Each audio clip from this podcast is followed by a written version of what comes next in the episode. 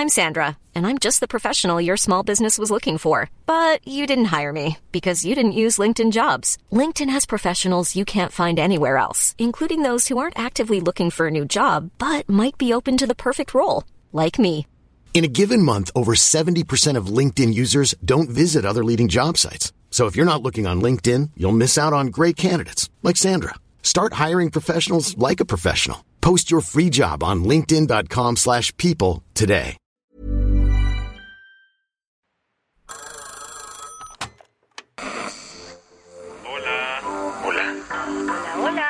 ¿Estás ahí? ¿Quieres saber lo que está pasando en tu país y en el mundo en pocos minutos? Te lo cuento. Te lo cuento. Te lo cuento. Hoy es jueves 8 de junio de 2023 y estas son las principales noticias del día. Te lo cuento. De nueva cuenta, el ejército mexicano está siendo señalado por una presunta ejecución extrajudicial en Tamaulipas. Todo salió a la luz el martes, cuando el diario El País publicó un video durísimo. En él se observa cómo un grupo de soldados saca de una camioneta a cinco civiles armados en Nuevo Laredo. El video fue grabado por cámaras de seguridad el 18 de mayo y muestra a los militares desarmar a estos sujetos. Después los patean y los ponen contra una reja. Momentos después se ve como si los militares se resguardaran de algo. El video no es muy claro, porque no se ve otra camioneta o demás civiles atacándolos.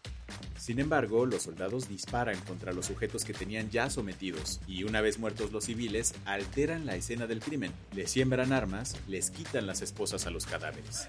La Secretaría de la Defensa Nacional dijo que el caso ya lo trae la Fiscalía General de la República para investigar qué pasó. Eso sí, el ejército prometió que no habrá impunidad. Como era lógico, el presidente fue cuestionado ayer sobre el tema. ¿Qué contestó?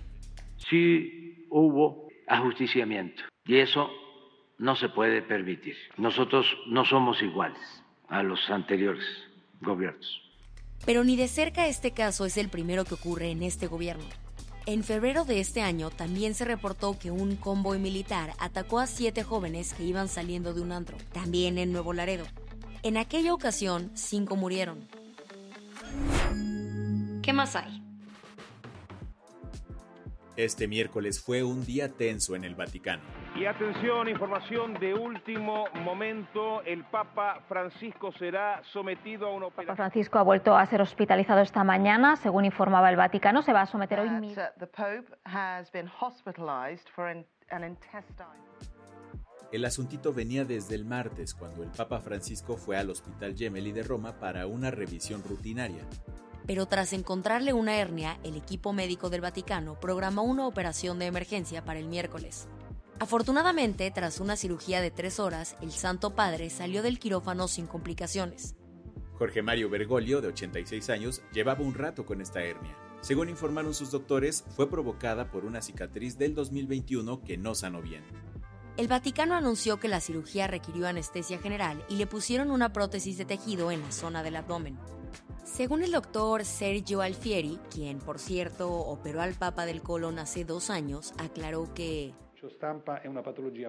Fue por una patología benigna de la cual el Papa está completamente curado. No se encontraron otras patologías.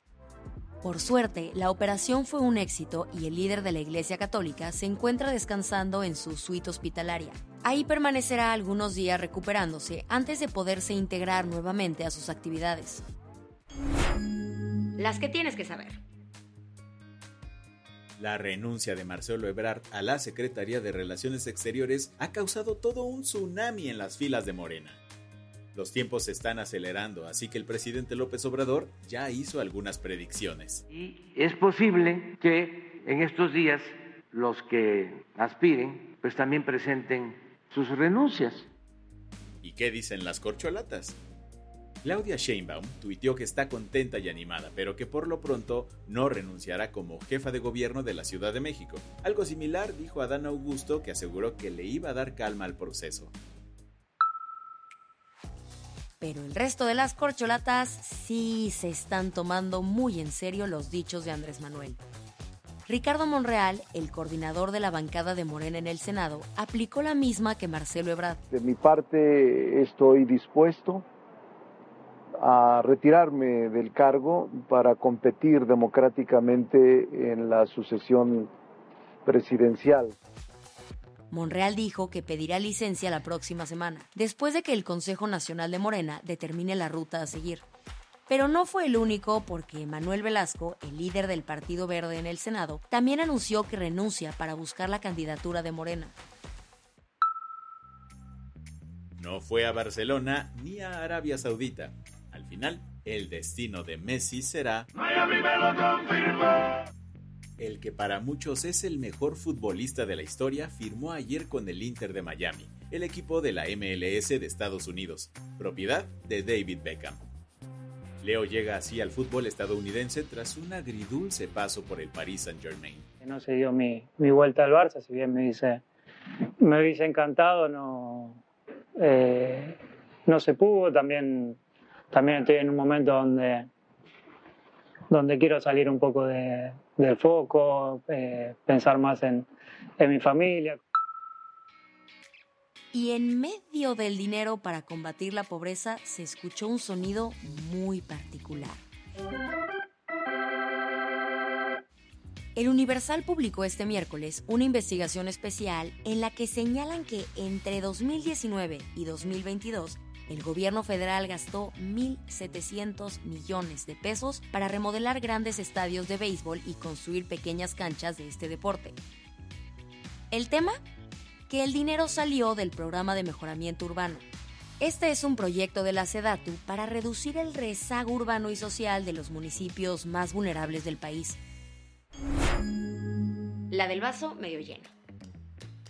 El famoso cantante Bob Dylan dio un paso más en su lucha contra el uso de los celulares en sus shows.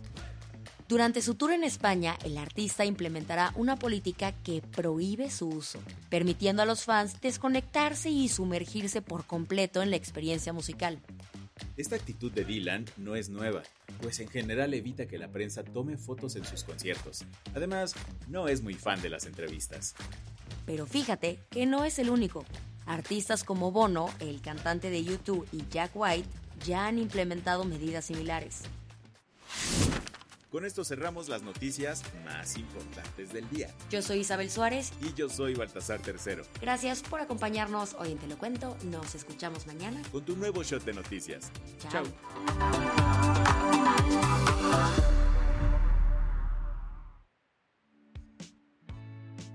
Este noticiero es una producción de Te lo cuento.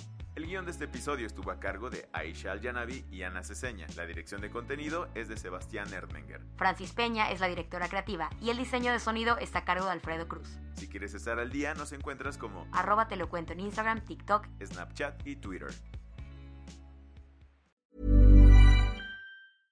Hey folks, I'm Mark Marin from the WTF podcast and this episode is brought to you by Kleenex Ultra Soft Tissues your ally to help tackle your allergy symptoms this season. I love the change of seasons, but nobody loves pollen and all those other things floating in the air that make you sneeze during this nice weather. Kleenex Ultra Soft tissues are hypoallergenic and allergist approved. So fight back against watery eyes and runny noses without worrying about irritating your skin. For this allergy season, grab Kleenex and face allergies head on.